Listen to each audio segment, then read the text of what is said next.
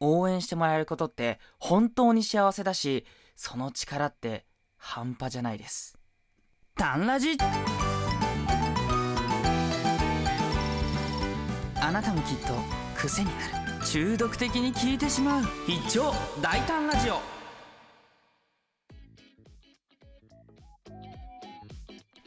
大輝です。ということで今回はですね冒頭話した通り皆さんからいただくお便りだったりコメントだったりね。そういったものの力強さみたいなところをちょっとこの収録でねお話しできればなと思うんですけど私先日ねラジオトーク上で行われておりますトークの日というイベントに参戦させていただきましてより肌で感じたということでねこの収録撮らせてもらってるんですけど普段からね収録を上げたり、ライブをしたりしたりするときに、リスナーさんから、聞いていただいてる皆さんから、いや、今日の収録すごく楽しかったですとか、あれ今日は収録ないんですか？ライブないんですか？とか、楽しみにしてますって、お声がけをね、ありがたいことにいただくことが増えてきたんですけども、これがね、本当に嬉しくて、すごく幸せで、で、これが、ただ私が幸せになるだけというよりかは、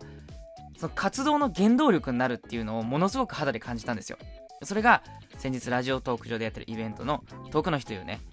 様々な配信するトーカーさんがいろんなね、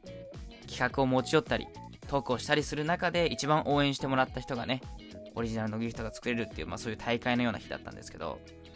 一日ね、丸々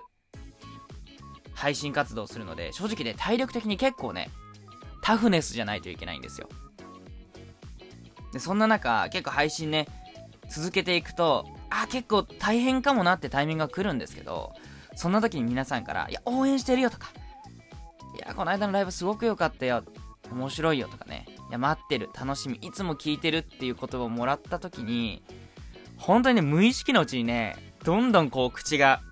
ニヤニヤしてきてね、すごくこう、なんだろう、ぐっすり寝て起きた後みたいな回復量があるんだよね。よし、またやろうって。もっと楽しく、もっと盛り上げていこうってこう思えるわけですよ。で、これって、なんだろう、配信者からの片思いなのかなって考えてたこともあったんですけど、実は私、昨年ですね、あの、東京は渋谷、ハチ公前でですね、あの、1000人ぐらいの方にお声掛けをして、アンケートを取ったことがあるんですよ。ライブ配信についてね、質問したんですけど、で、311人からね、回答をもらった中で、ライブ配信のどういうところが好きでしたかとか、配信者さんのどんなところがいいですかみたいな。こういうね、質問も、たくさんしたんですけど、やっぱこう、お便りと、配信者さんの回答でこう、やり取りをするとか、コメントを送る、その反応をもらうとか、そういうキャッチボール双方向のやり取りがあるっていうのが、一つやっぱ大きな魅力ですって答えてくださる方が本当に多かったんですよ。ということはですよ。リスナーさんと、まあ、我々配信者の、両思いですよね。いや、なので、何が言いたいかというと、皆様からの普段の応援が本当に私大輝の力になっておりますし、ぜひぜひ今後とも、より活発にね、お便り、DM、そしてライブ中でのコメントなどでね、応援いただけると本当に嬉しいので、ぜひぜひ、お願いいたします。そして、ありがとうございますという、そういう思いの配信でございました。さあね、今日の話はここまでになります。さあ、えー、必聴大胆ラジオ、タンラジ、こちらの番組ではですね、皆様からの提供希望券募集しております。この番組の冒頭に皆様の名前、番組名なんかをね、載せませんか？